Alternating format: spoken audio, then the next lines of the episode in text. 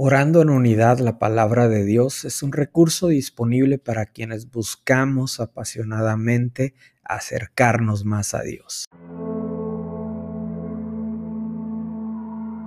Juan 10:10 El ladrón no viene sino para hurtar y matar y destruir. Yo he venido para que tengan vida y para que la tengan en abundancia. Jesús está respondiendo a los fariseos. En el contexto de este pasaje vemos cómo el ladrón quería robar el gozo por el milagro de sanidad que el ciego de nacimiento había recibido de Jesús. Lo que vemos es una comparación entre el ladrón y Jesús. Jesús está hablando del propósito del ladrón y está hablando de su propósito.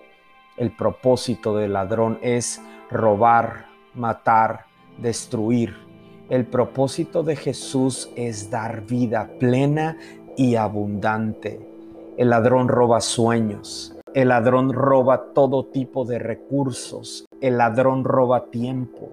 El ladrón roba propósitos que tienen que ver con la eternidad. El ladrón roba familias, matrimonios, roba relación con padres, con hijos. Pero es interesante ver en el pasaje el propósito de Jesús, el propósito que Él está hablando es dar vida plena, dar vida abundante, dar gozo, dar alegría, transformar vidas, cambiar historias. La vida del ciego había cambiado porque Jesús llegó y cambió su historia. Jesús llega y cambia tu historia. Jesús llega y cambia mi historia. ¿Hay algo que puedas identificar en este día que el ladrón ha querido venir a robarte? Este día, refúgiate en el propósito de Jesús que Él está hablando en este pasaje. Su propósito es darte vida eterna. Su propósito es darte una vida llena de abundancia.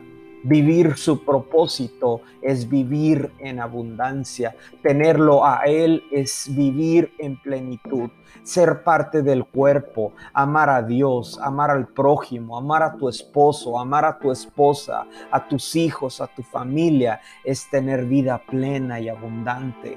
Padre nuestro, venimos delante de ti en este día, clamando, Padre, porque nos alinees a esta vida abundante de la que tú estás hablando en este pasaje de la Escritura. Doy gracias por cada familia conectada en este momento. Doy gracias por cada matrimonio, por cada persona, cada relación de padre e hijo, de hijo y de padre. Gracias en ti hay propósito. Gracias porque en ti hay sanidad. Gracias porque en ti hay plenitud.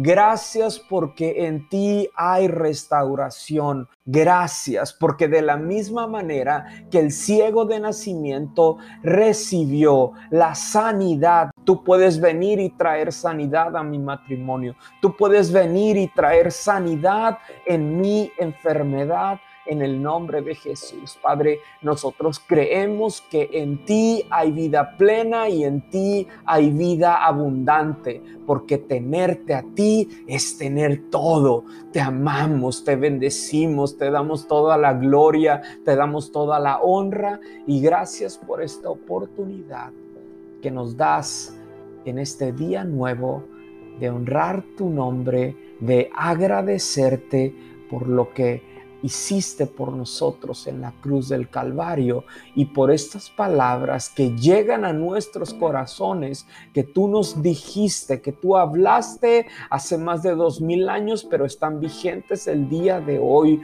una vida plena, una vida abundante, en el nombre poderoso de Jesús. Amén.